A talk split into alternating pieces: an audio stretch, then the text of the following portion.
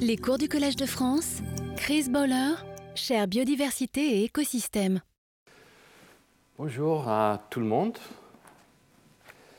Alors, dans mes deux premières leçons, nous avons examiné les modèles de biodiversité dans un contexte spatial et la façon dont nous les mesurons.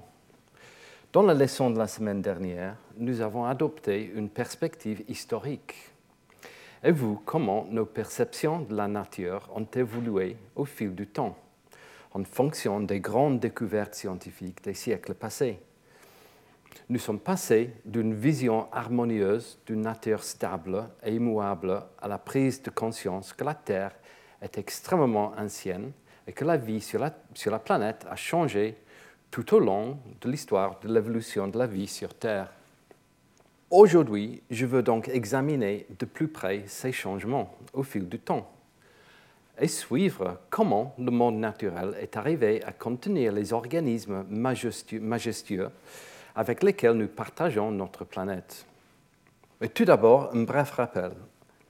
La façon dont nous percevons notre environnement a énormément changé au fil du temps. Notre vision initiale, au moins dans la société occidentale, provenait bien sûr du paradis harmonieux de l'Éden, détruit et reconstruit par le déluge universel. En se basant sur l'analyse des roches et des fossiles dans les archives géologiques, nous avons vu comment James Hutton, Charles Lyell et bien d'autres ont réalisé l'immense âge de la Terre, que les organismes qui étaient autrefois dominants ont disparu et que d'autres ont changé au fil du temps. Cela a provoqué un passage de l'immuabilité sacrée des espèces, chacune créée par Dieu, à la théorie du transformisme de, Lamarck, selon laquelle l'environnement peut provoquer le changement des espèces en d'autres. Le contemporain de Lamarck au Jardin des plantes, Georges Cuvier, qui était également professeur d'histoire naturelle au Collège de France, a réfuté cette idée et a plutôt proposé que la composition des écosystèmes ne change que la suite des catastrophes, pour lesquelles il avait accumulé des preuves claires à partir des changements qu'il avait observés dans les archives fossiles, notamment dans le bassin parisien. Darwin a finalement réconcilié ces idées dans sa théorie formelle de la sélection naturelle, plusieurs décennies plus tard qui reste le cadre accepté par la grande majorité des scientifiques, selon lequel les limites des espèces peuvent changer en réponse à la sélection des phénotypes les mieux adaptés à un environnement particulier.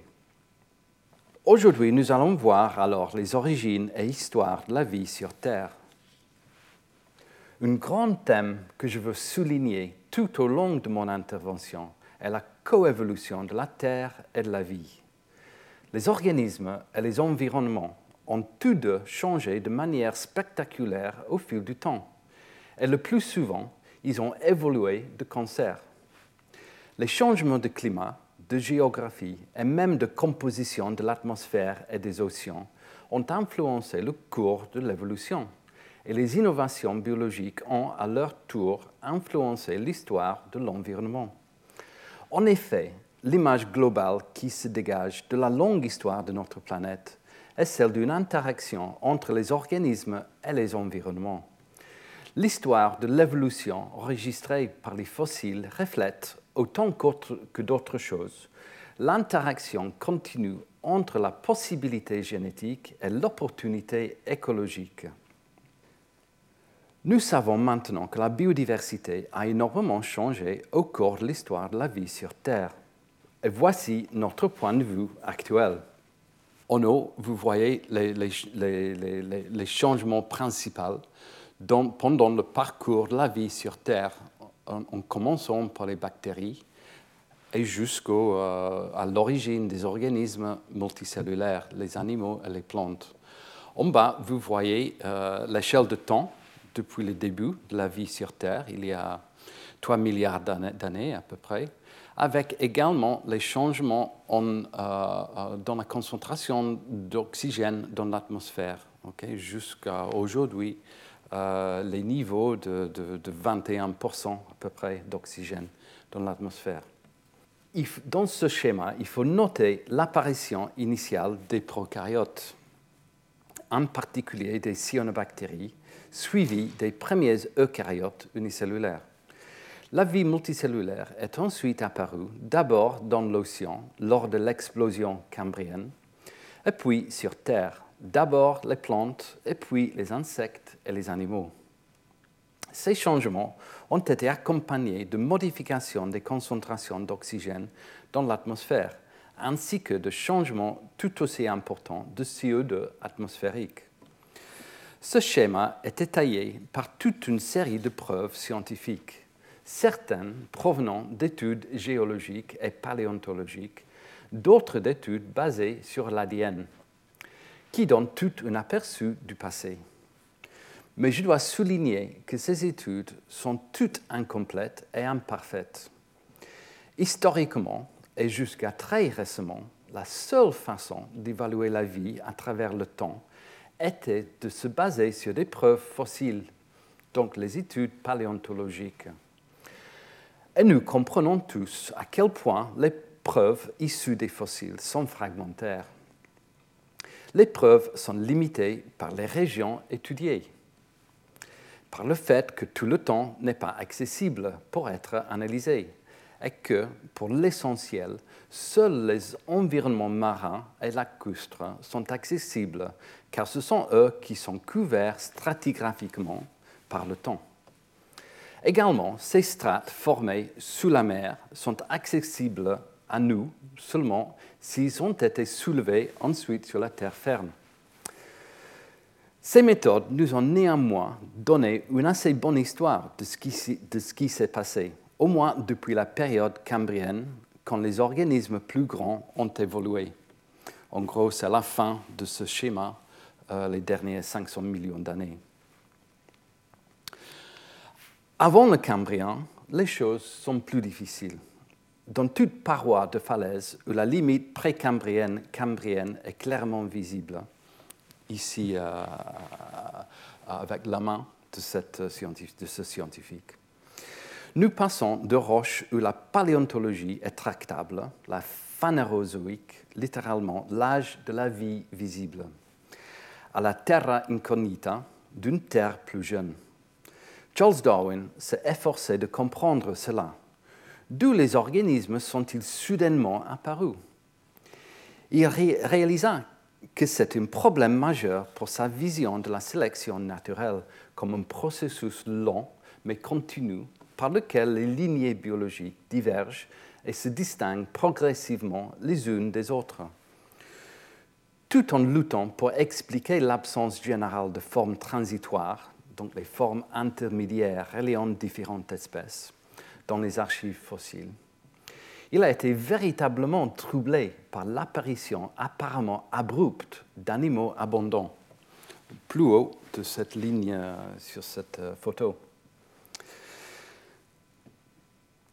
Donc, il a été vraiment euh, troublé par l'apparition apparemment abrupte de toute une série d'animaux abondants, divers et anatomiquement complexes dans les plus anciennes roches cambriennes. En fait, dans son livre dans son livre L'origine des espèces, il déclare Il y a une autre difficulté, beaucoup plus grave pour ma théorie, qui est liée à l'origine des espèces.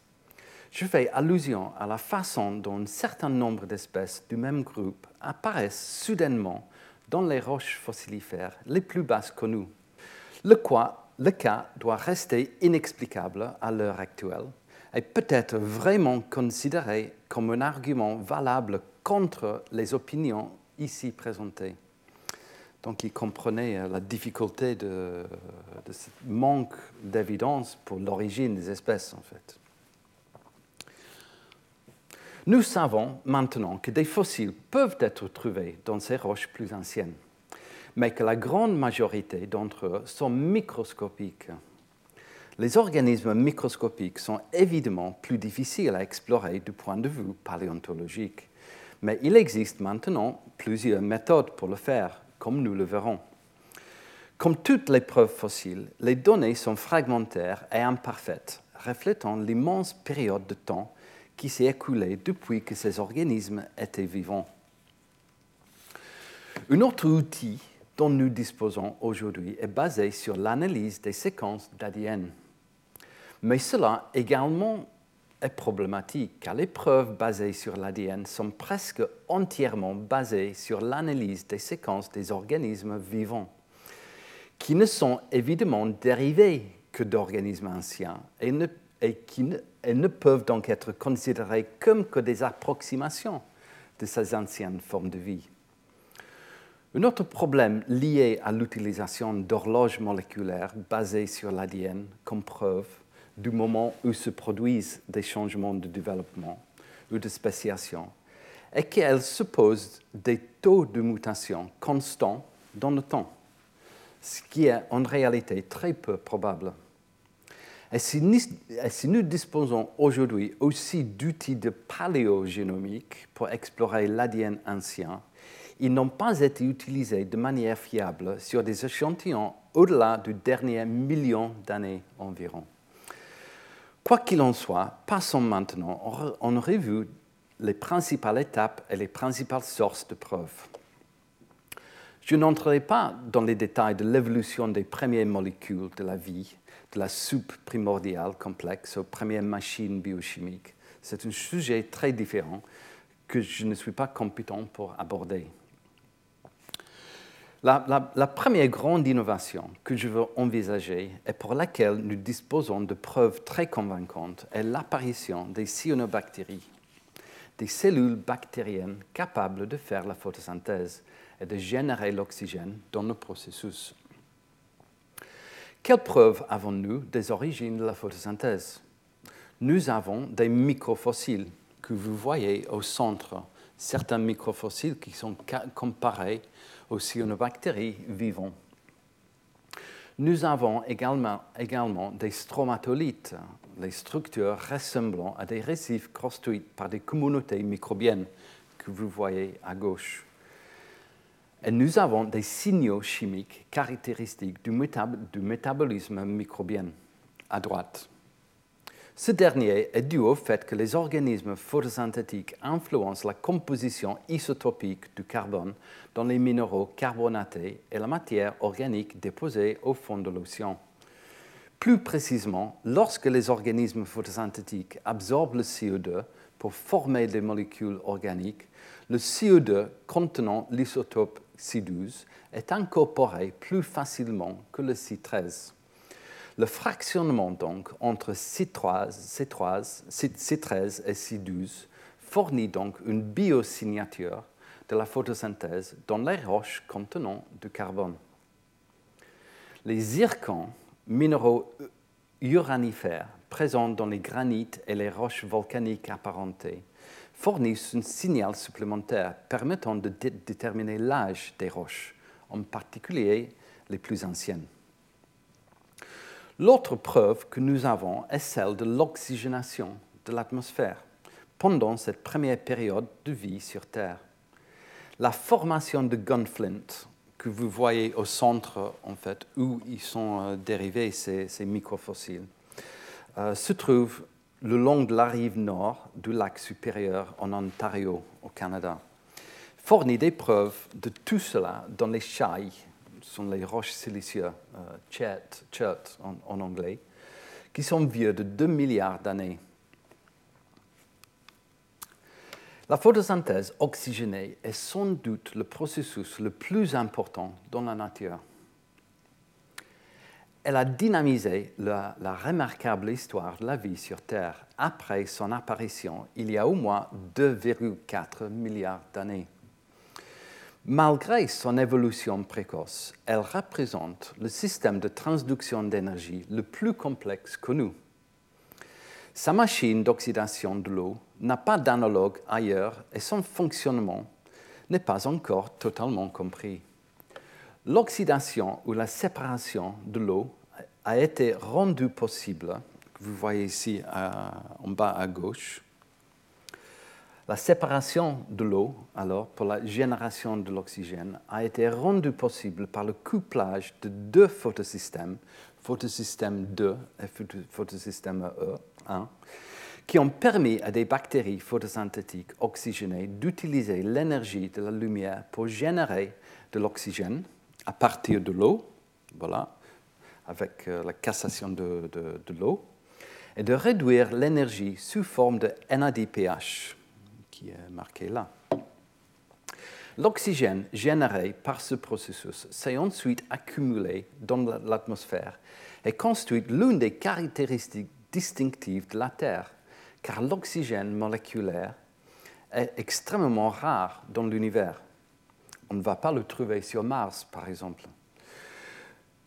L'utilisation de l'énergie lumineuse pour casser l'eau dans la photosynthèse oxygénée permet également la fixation de CO2 dans la matière organique qui alimente quasiment toutes les chaînes alimentaires sur la planète. Donc voilà l'importance de la, photosynthèse. La photosynthèse oxygénée a d'abord évolué dans les cyanobactéries, qui restent les seuls prokaryotes capables de la réaliser. De plus, et c'est remarquable, les cyanobactéries, qui sont euh, montrées dans l'image, les cyanobactéries, les cyanobactéries ont remarquablement peu changé au cours de leur immense période de résidence sur Terre. Et tout aussi remarquable est le fait que la machinerie biochimique de la photosynthèse est essentiellement conservée dans tous les organismes photosynthétiques, en dépit de leur âge et de leurs diverses histoires évolutionnaires. L'oxygène provenant de leur activité n'a commencé à s'accumuler que lentement dans l'atmosphère, que vous voyez sur la trace d'oxygène ici. La concentration a commencé à augmenter jusqu'à 5% à peu près dans l'atmosphère, beaucoup plus temps après que les organismes photosynthétiques se sont évolués. C'est parce que l'oxygène était d'abord consommé dans les réactions d'oxydation avec des composés abondants qui contenaient des formes réduites de fer, de soufre, de carbone, d'azote et d'autres matières abondantes. Les preuves les plus évidentes de ce phénomène à environ 2 à 2,5 milliards d'années d'intervalle sont les formations de fer rubané, les banded iron formations en anglais composée de fer oxydé. Elle résulte de la réaction du fer soluble avec l'oxygène moléculaire, qui avant cette période n'était pas présent en quantité significative dans l'atmosphère de la jeune Terre. Il était également consommé dans le processus biologique de la respiration, qui a évolué après la photosynthèse. C'est un peu le système en, euh, en inverse, la respiration, par rapport à la photosynthèse. Alors, pour que l'oxygène s'accumule, la matière organique doit donc être enterrée plutôt que d'être mise à la disposition des microbes qui respirent. Suite à l'oxydation des cyanobactéries oxygénées, il a fallu environ 2 milliards d'années avant que la vie animale multicellulaire complexe n'évolue ici, à 500 millions d'années. Euh, pendant cette période, donc de 2 milliards d'années, euh, même plus, euh, les organismes eucaryotes sont apparus, portant les premières mitochondries, les sites de respiration compartimentés des cellules eucaryotes, dérivées de l'endosymbiose d'une protéobactérie dans une cellule ancienne. Les niveaux d'oxygène atmosphérique dans l'atmosphère de la jeune Terre n'ont pas dépassé quelques pourcents jusqu'à l'apparition des eucaryotes unicellulaires photosynthétiques. Mais on pense qu'ils ont déjà atteint des niveaux similaires à ceux que l'on trouve dans l'atmosphère actuelle avant l'explosion cambrienne de la vie multicellulaire vous voyez à droite. Donc autour de 20%, de l'oxygène était déjà atteint, achevé, avant que les plantes euh, sont apparues sur, Terre. Il a fallu en, fait plus d'un milliard d'années entre la première apparition documentée des eucaryotes et leur montée en puissance avant le Cambrien et l'augmentation de l'oxygène. Nous ne savons pas encore pourquoi il a fallu autant de, temps. En fait, cette période est notée par les géologues comme le, Boring Billion qui pour un géologue, euh, je pense, c'est quelque chose de très fort à dire, que vraiment, pendant ce milliard, d'années, euh, il y a très peu de choses à aller, explorer dans les roches par les géologues. Mais pendant cette période, il y a beaucoup de choses qui se sont passées au niveau de la biologie, euh, l'origine de la cellule eucaryote notamment. L'origine des cellules eucaryotes, euh, on croit aujourd'hui, c'est le résultat de la fusion de deux types de prokaryotes différentes. Une cellule archée avec une cellule bactérie, qui ensemble, ils ont généré la cellule qu'on appelle aujourd'hui le LECA, Last Eukaryotic Common Ancestor, LECA. Les cellules eucaryotes se distinguent euh, euh, par un noyau où on trouve l'ADN, le génome, et par toute une série, série de membranes euh, à l'intérieur de la cellule. Donc c'est ça, c'est la, la, différence membranaire au sein d'une cellule eucaryote qui se distingue principalement des cellules prokaryotes. La personne qui a proposé la, distinction entre prokaryote et eucaryote, en fait, c'est un, Français qui s'appelle Edouard Chaton, un Normalien, je crois, qui, euh, a travaillé euh, euh, après ses études, notamment à Strasbourg et ensuite à Banyuls. Et c'est lui qui a proposé la terminologie prokaryote-eucaryote qui est encore utilisée aujourd'hui. Donc, l'eucaryote, c'est la fusion, on, pense, d'une archée avec une, une, bactérie. Et un autre aspect est le concept d'endosymbiose, euh, d'où dérivent les origines des mitochondries et les chloroplastes selon lesquels les, organelles ou les organites, euh, en particulier les mitochondries et les chloroplastes, sont dérivés de bactéries.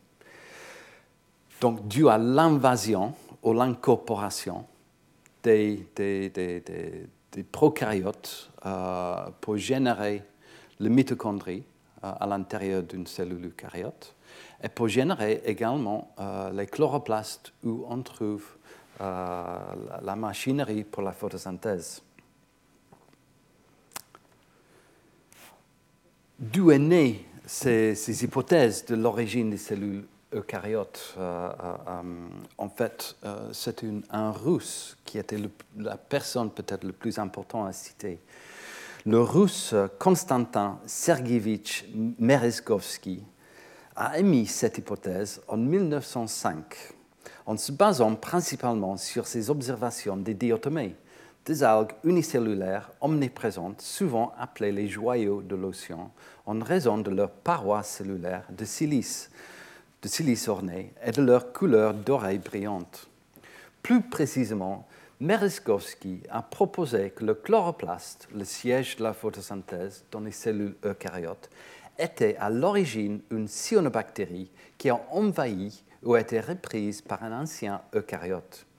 En se basant sur ses observations de cellules d'algues au microscope, il a déclaré que les corps chlorophylliens se développent, sont nourris, synthétisent des protéines et des hydrates de carbone, transmettent leurs caractéristiques, tous indépendants du noyau.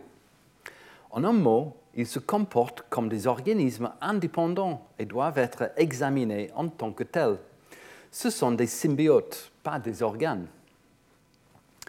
À peu près à la même, époque, le biologiste français, français Paul Portier travaillait sur les mitochondries. Il ne pensait pas que les mitochondries avaient évolué à partir des bactéries.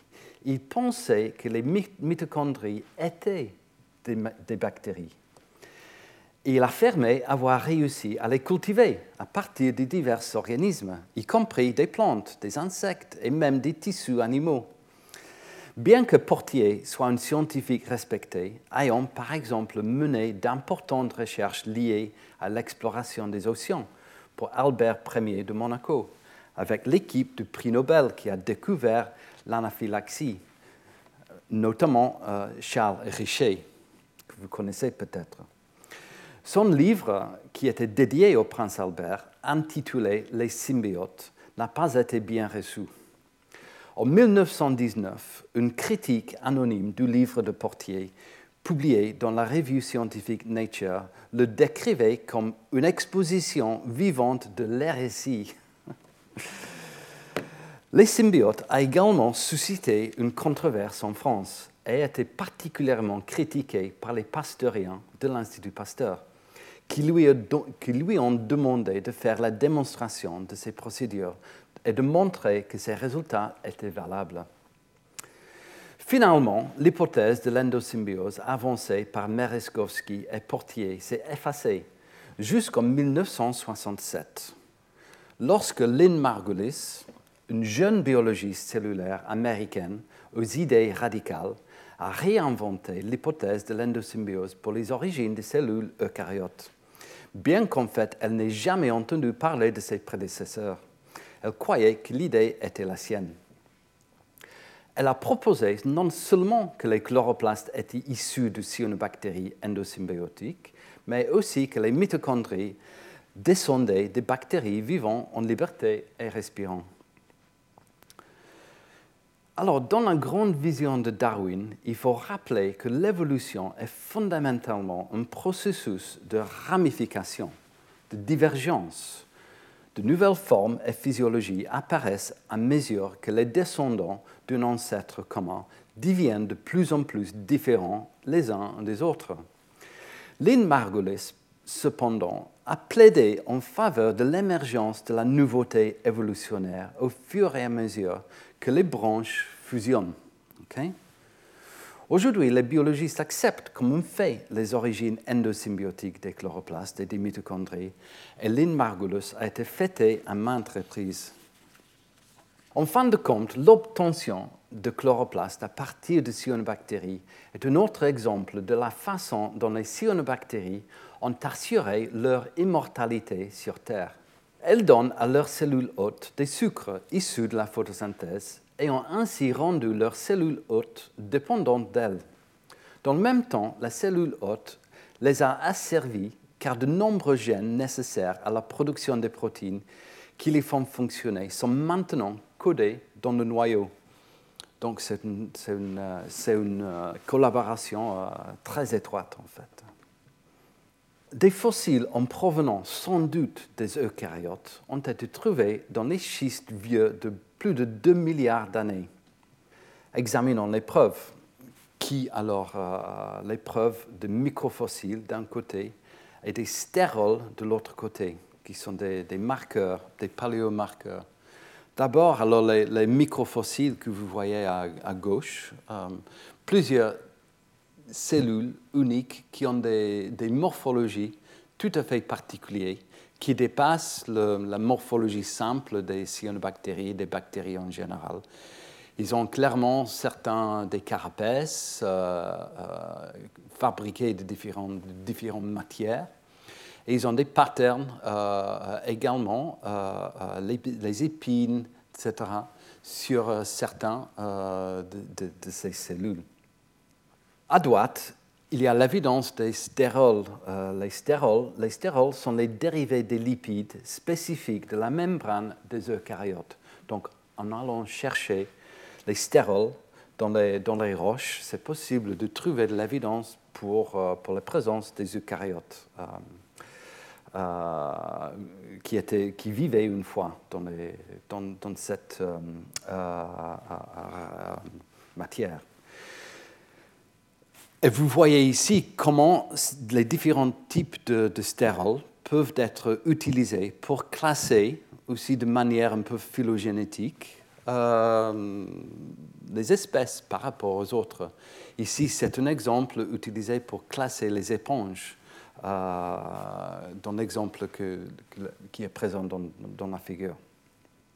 Alors, les microfossiles indiquent également que certains de ces organismes primitifs ont développé la capacité de photosynthèse, ainsi que de calcification et de silicification de leurs parois, en utilisant ces minéraux pour construire des parois cellulaires en pierre.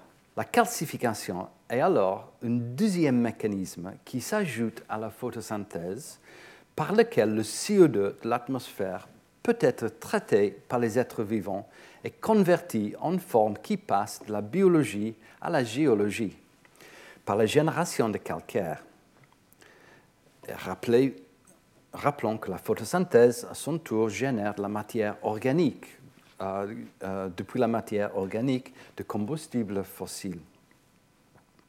Alors, on considère que les, eucaryotes photosynthétiques ont évolué il y a au moins 1,2 milliard d'années, bien que les formes qui dominent l'océan actuel soient principalement dérivées d'événements endosymbiotiques supplémentaires ou secondaires, qui est montré ici en bas, au cours desquels des algues vertes ou rouges eucaryotes ont été incorporées une seconde fois dans une cellule eucaryote. Et vous voyez euh, le processus euh, schématiquement en bas dans cette, euh, ce diapo.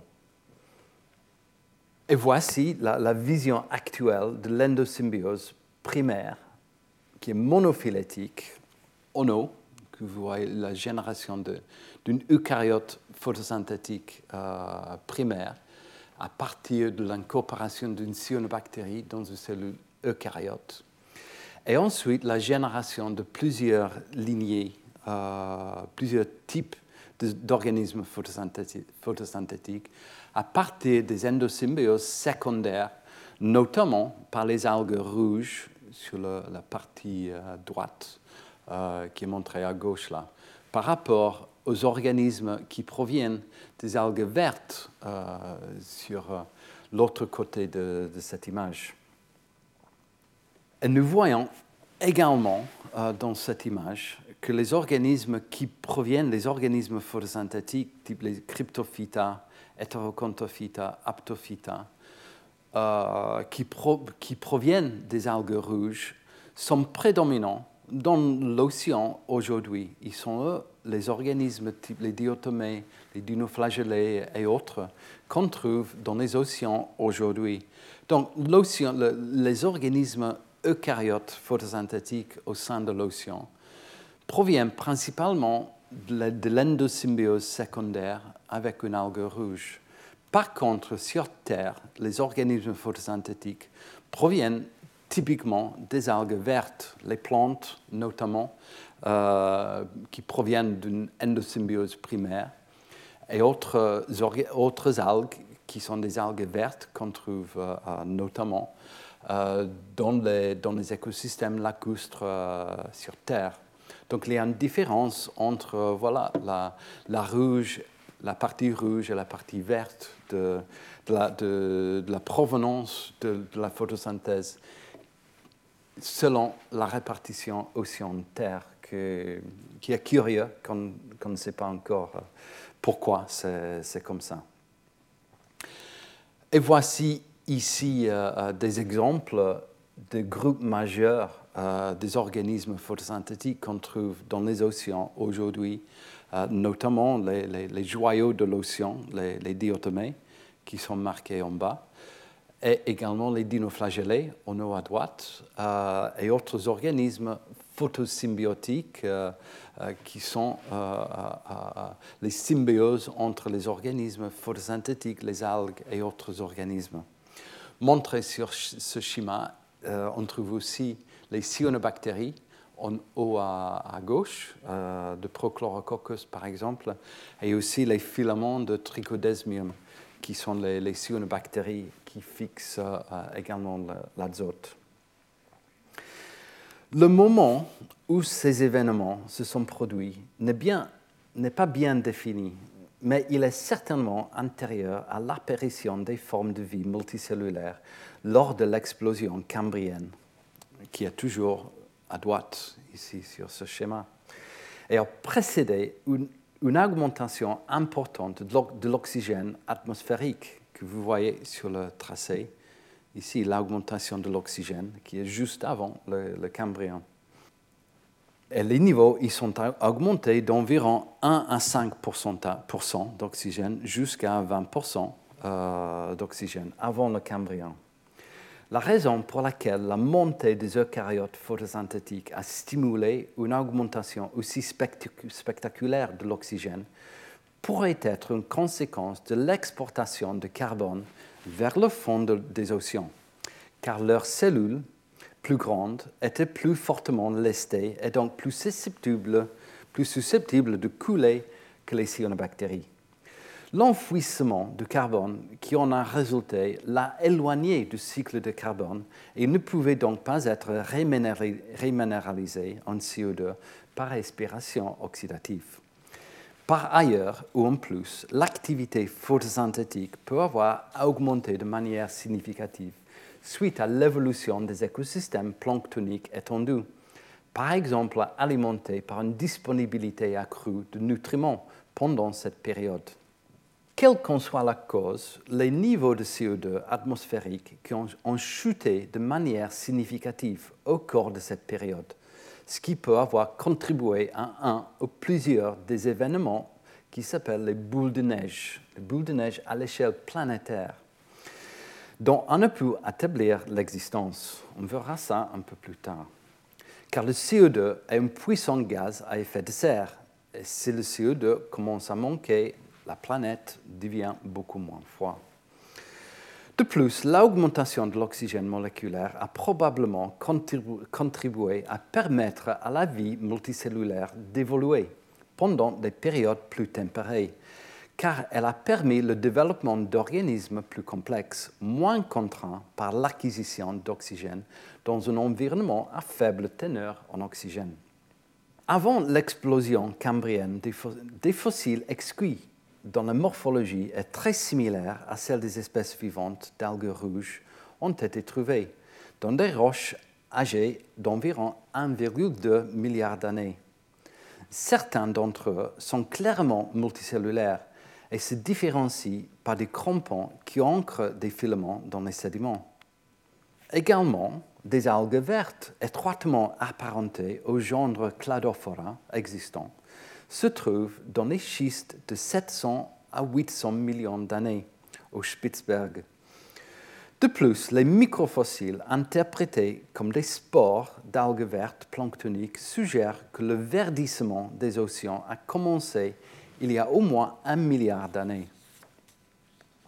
Et puis, enfin, dans les dernières roches de protérozoïques, juste avant le Cambrien, vieille d'environ 600 millions d'années, on trouve enfin ce que Charles Darwin avait prédit il y a longtemps, les empreintes fossilisées des premiers animaux. D'abord, les traces euh, de certains qui se sont baladés euh, clairement sur les sédiments. Nous connaissons ces organismes sous le nom d'Ediacarans, d'après les collines d'Ediacara en Australie du Sud où ils ont été le mieux caractérisés.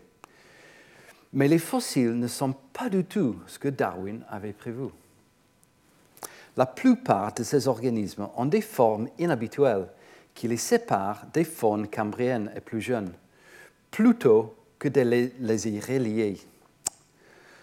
De plus, ces organismes sont étonnamment différents de, de tout ce que l'on trouve dans les roches plus anciennes nous voyons les impressions de grands organismes compliqués, ainsi que des traces et des traces tracées simples, faites sans ambiguïté par des animaux. Ce n'est qu'à la, à la toute fin de Protérozoïque que nous voyons enfin les traces de grands animaux qui comprennent vraisemblablement les ancêtres de certains de nos biotes familiers.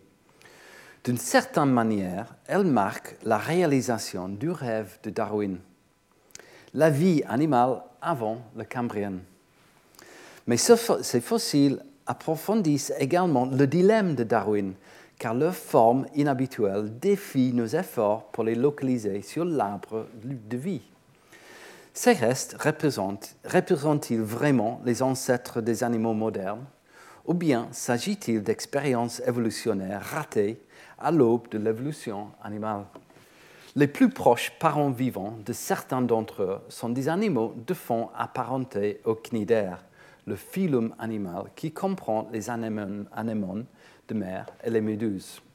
Mais ils sont tous éteints et la plupart des paléontologues aujourd'hui s'accordent à dire qu'ils enregistrent une radiation précoce d'animaux anatomiquement simples. Les formes complexes des animaux modernes n'ont émergé qu'à l'époque cambrienne, prenant forme sur une période d'au moins 10 à 30 millions d'années.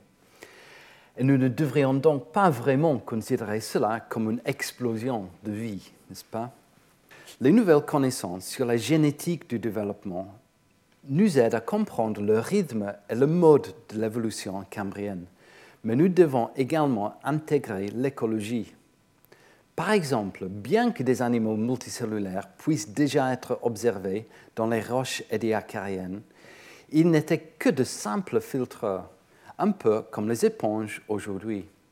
Mais beaucoup d'animaux apparaissant au Cambrien étaient clairement des prédateurs. La prédation, la prédation a changé radicalement l'écosystème cambrien.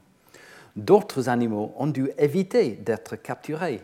Les algues et les micro-organismes ont dû faire face au pâturage. Cela a mis en place une course aux armements entre le prédateur et la proie, qui se poursuit encore aujourd'hui. Les animaux bilatéraux, avec un seul plan de symétrie, comme, nous, sont apparus pour la première fois en force au Cambrien et sont devenus les chasseurs les plus puissants, avec des nageoires pour nager rapidement, des mâchoires avec des dents fortes pour attraper et tuer leur proie, et des yeux pour les voir. Les squelettes minéralisés ont également permis à certains organismes de s'enfuir dans les sédiments.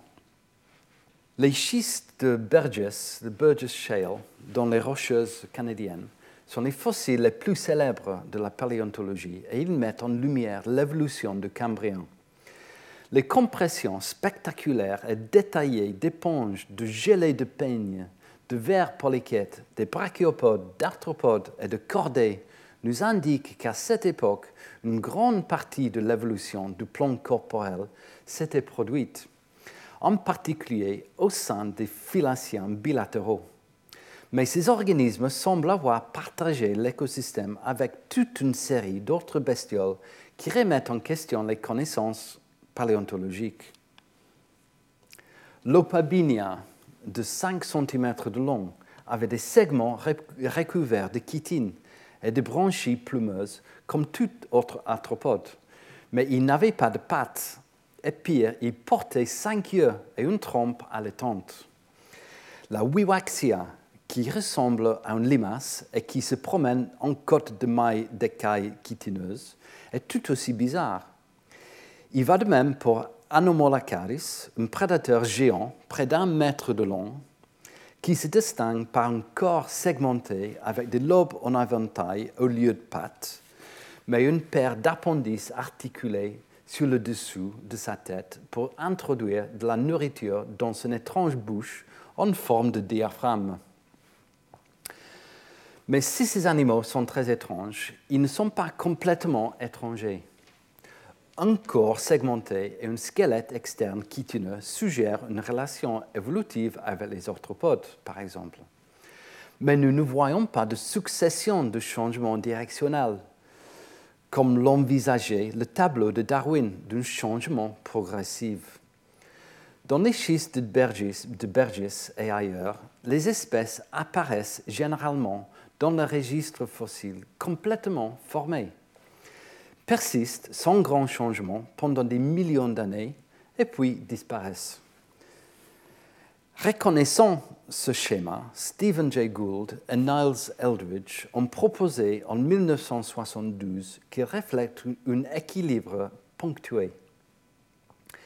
La plupart des nouvelles espèces naissent non pas de la transformation inexorablement progressive de grandes populations, mais plutôt de la différenciation rapide de petites populations isolées à la périphérie du groupe principal. Les transformations envisagées par Darwin se produisent effectivement, mais elles ont lieu rapidement et localement, après quoi les populations des espèces descendantes sont contraintes par la sélection naturelle de rester plus ou moins les mêmes jusqu'à ce que des concurrents ou des environnements changeants signalent leur fin. Pour trouver des explications à l'émergence du design animal moderne au cours du Cambrien, les paléontologues se sont associés à des biologistes du développement qui partagent un intérêt commun pour comprendre l'évolution du plan corporel. Par exemple, les gènes homéobox, les gènes OX, qui sont impliqués dans la segmentation, sont développés chez tous les animaux bilatéraux. Et puisque nous pouvons trouver des fossiles bilatéraux dans les roches édiacariennes, alors ils doivent déjà avoir été développés de la même manière. Donc, lorsque le Cambrien a commencé, le moteur génétique de l'évolution du plan corporel était déjà en place. Des mutations et des duplications dans ces gènes régulateurs OX ont alors rendu possible une diversification rapide.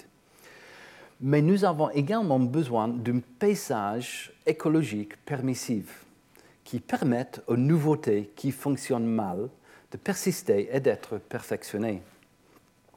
Les écologies permissives peuvent naître parce que les changements environnementaux rendent possible de nouvelles physiologies ou parce que nouveauté évolutive pour permettre à un organisme d'exploiter les ressources d'une nouvelle manière. La catastrophe environnementale offre une autre voie car les populations qui survivent peuvent rayonner dans le vide écologique qui s'ensuit, comme l'ont fait les mammifères après la disparition des dinosaures. Mais nous devons également réfléchir sérieusement aux événements environnementaux qui auraient, pu stimuler l'évolution des animaux.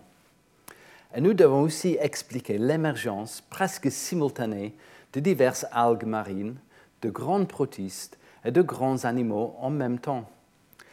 L'analyse des roches entre les couches de protérozoïque et de cambrien indique au moins quatre cycles alternés de froid extrême représentant peut-être même des événements terrestres appelés boules de neige. Les boules de neige à l'échelle planétaire. Toute la planète est congelée, euh, en, gros.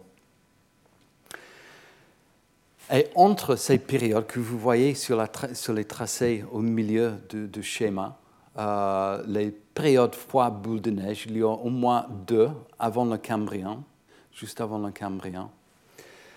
Euh, et ils sont euh, euh, euh, entre ces périodes de boules de neige, de, froid extrême, il y a des périodes extrêmement chaudes, résultant de l'altération des niveaux de CO2. Rappelons que les niveaux plus faibles de CO2 sont causés par la séquestration de carbone par les organismes photosynthétiques et par l'altération des roches et que l'augmentation de CO2 est due à l'activité volcanique notamment. Les organismes photosynthétiques ont donc peut-être provoqué ces phénomènes de boules de neige planétaire euh, tout avant euh, euh, le Cambrien, et provoqué notamment par les organismes photosynthétiques eucaryotes peut-être. Ces événements extrêmes ont probablement créé un paysage permissif où de nouvelles formes de vie pourraient évoluer. Certains prétendent même que le stress environnemental augmente les taux de mutation, par exemple par la mobilisation d'éléments transposables dans les, génomes. Mais les preuves mécanistes de la manière dont la spéciation se produit ne sont pas encore suffisamment claires. Un facteur supplémentaire est probablement décisif est que les niveaux d'oxygène dans l'atmosphère s'étaient déjà accumulés jusqu'au niveau actuel grâce aux microbes photosynthétiques, notamment des eucaryotes photosynthétiques. Rappelons qu'il n'y avait pas encore les plantes sur Terre hein, à cette époque l'épreuve de la fin de protérozoïque, selon lesquelles l'enfouissement de carbone organique était exceptionnellement élevé à cette époque, confirme l'augmentation de l'oxygène plutôt que sa consommation par la respiration. Et voici le, stockage de carbone dans les roches, dans les sédiments, que nous voyons très clairement euh, sont fortement euh, impactés le, contenu de matière organique euh, qui est euh, piégé dans la sous-terre est extrêmement élevé avant cette période, la période de, de Cambrienne. Donc, les preuves de la fin de Protérozoïque, selon lesquelles l'enfouissement de carbone organique était exceptionnellement élevé à cette époque, confirment l'augmentation de l'oxygène plutôt que sa consommation par la respiration. Vous voyez dans les tracés euh, sur le diapo. Et nous savons tous que la vie multicellulaire, en particulier, a besoin d'oxygène. Avec cette nouvelle injection d'oxygène, grâce aux organismes photosynthétiques, un nouveau monde a commencé à émerger. Les algues marines planctoniques se sont diversifiées sur les plateaux continentaux. Chez les animaux, la grande taille du corps a commencé à être avantageuse, introduisant de nouvelles possibilités fonctionnelles, les prédateurs notamment. Euh, il n'y a donc peut-être plus rien à expliquer peut-être qu'avec les outils génétiques déjà en place, la suppression de la barrière d'oxygène a simplement permis à la vie animale de se développer. Que nous voyons sur les, sur les images de cette euh, diapositive à gauche, toutes les différentes branches des, des, animaux qui se sont formées et ensuite se sont, se sont disparus. Euh, pendant le Cambrien. Nous voyons également à droite le nombre de phyla et le nombre de classes qui se sont émergées pendant le Cambrien. Donc c'était vraiment euh, effectivement une vraie explosion de vie, de la vie animale qui s'est aperçue euh, pendant cette période. Lors des grands bouleversements physiques qui ont mis fin à l'ère protérozoïque, la possibilité génétique et l'opportunité environnementale ont ensemble engendré de nouveaux et divers écosystèmes dans l'océan mondial, qui, est un peu montré ici dans l'image en bas, les différents écosystèmes qui se sont formés euh, pendant le Cambrien grâce à l'activité des organismes eux-mêmes. Euh, donc, c'est la bio, bio-ingénierisation de l'écosystème qui est devenue vraiment très importante pendant cette période. L'utilisation de, de, l'utilisation de calcium et de silice pour la biominéralisation, par exemple, pour construire des, de, matières en, calcaire et en silice la possibilité de creuser les trous pour se cacher des prédateurs notamment. Cela a également modifié la structure des sédiments et donc tout en créant des, écosystèmes de plus en plus complexes pendant cette période du, Cambrien. Tout permet ensemble, euh, tout permet alors par la possibilité génétique et l'opportunité écologique, l'opportunité écologique euh, environnementale qui se sont euh, trouvés ensemble pour favoriser l'explosion de vie pendant cette période.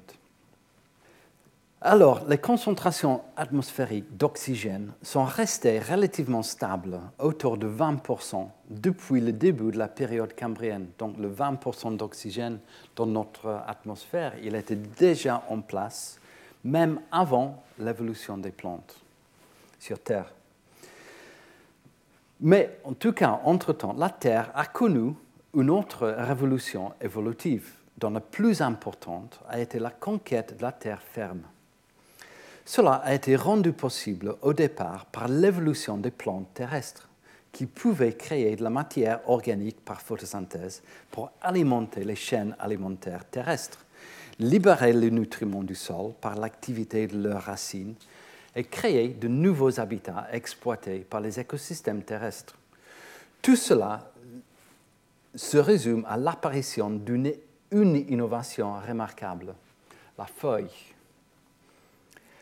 Agissant comme d'innombrables panneaux solaires, les feuilles abritent la machinerie cellulaire et biochimique nécessaire aux plantes pour récolter la lumière du soleil et effectuer la photosynthèse. Aujourd'hui, ces structures photosynthétiques omniprésentes couvrent 75% de la, surface, terrestre éprouve leur extraordinaire polyvalence en supportant des extrêmes climatiques allant des températures glaciales de la Sibérie jusqu'à plus de 40 degrés dans les déserts. La quasi-totalité de quelques 250 000 espèces de plantes à fleurs, selon les estimations, dépendent des feuilles pour capter la lumière afin d'alimenter la photosynthèse et de fabriquer la biomasse. Il semble impensable que les plantes puissent s'en passer.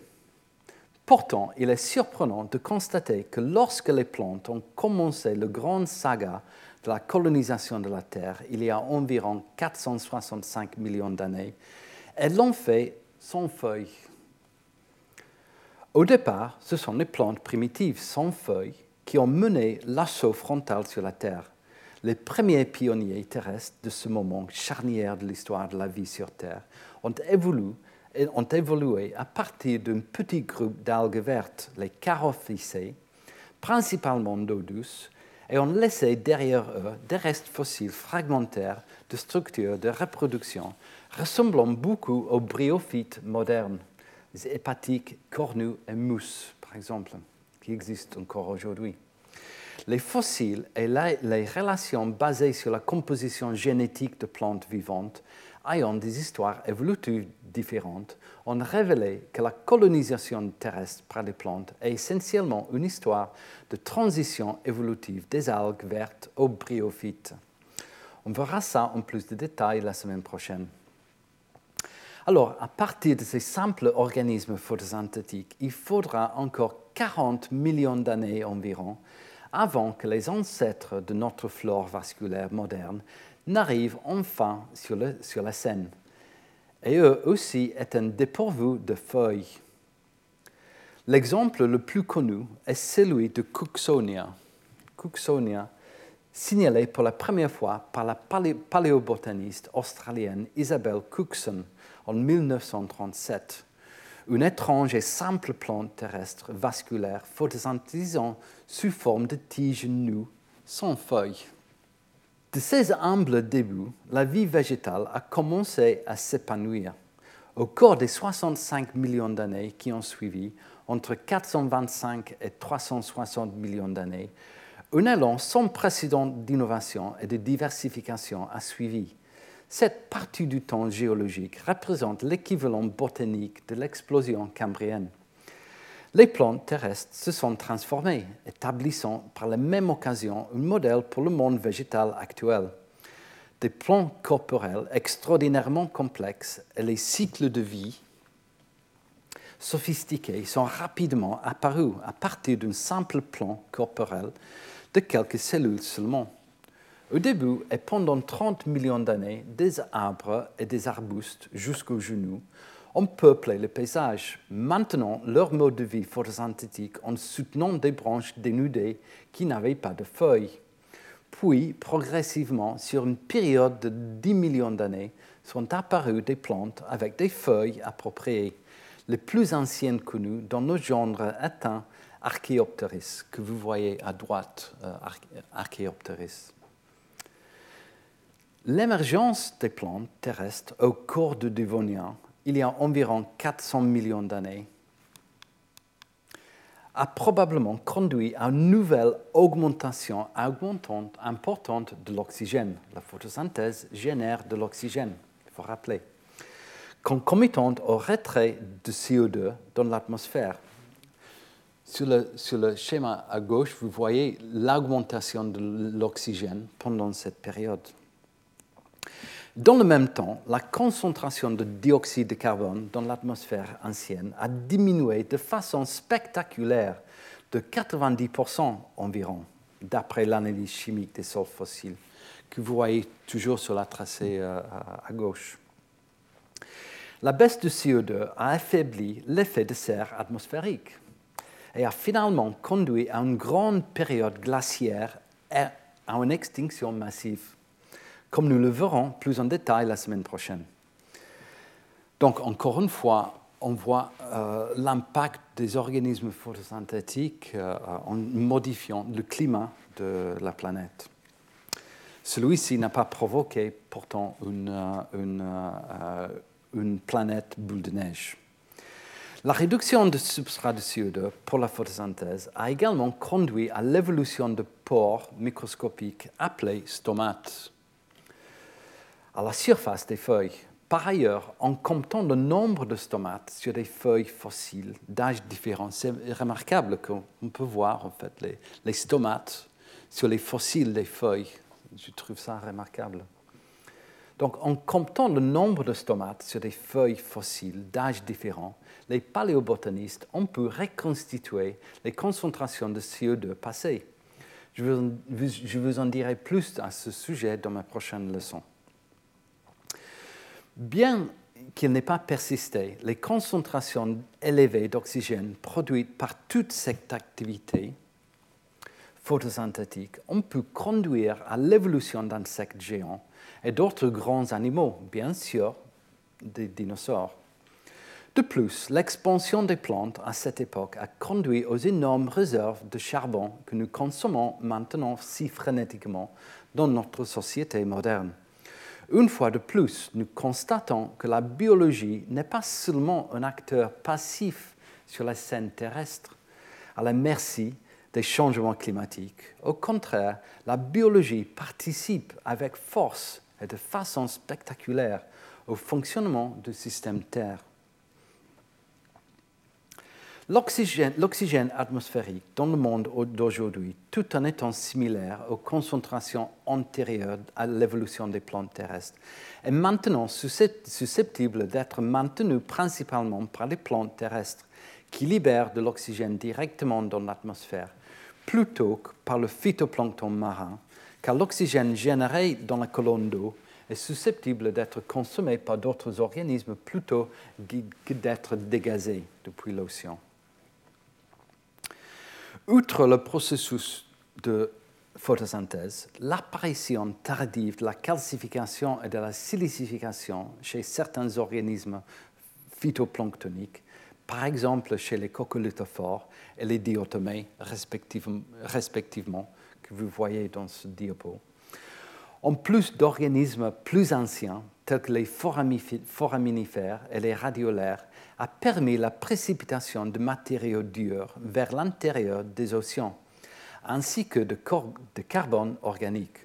Un grand nombre de données provenant de microfossiles, de biomarqueurs et d'horloges moléculaires utilisant les gènes marqueurs conservés indiquent que ces processus sont apparus dans les organismes photosynthétiques il y a environ 200 millions d'années et ont permis au CO2 atmosphérique d'être davantage séquestré dans les profondeurs de l'océan sous forme de carbone organique et de carbonate de calcium, de calcaire, ce qui a contribué au fil du temps à la formation de roches sédimentaires telles que les calcaires et les chailles, ainsi qu'à nos réserves de pétrole et de gaz on pense que ce phénomène, associé à une altération accrue et à des changements dans la circulation océanique, a amorcé une période de diminution des concentrations atmosphériques de CO2, contribuant au passage d'un climat de serre au Mésozoïque à un climat de glacier au Cénozoïque.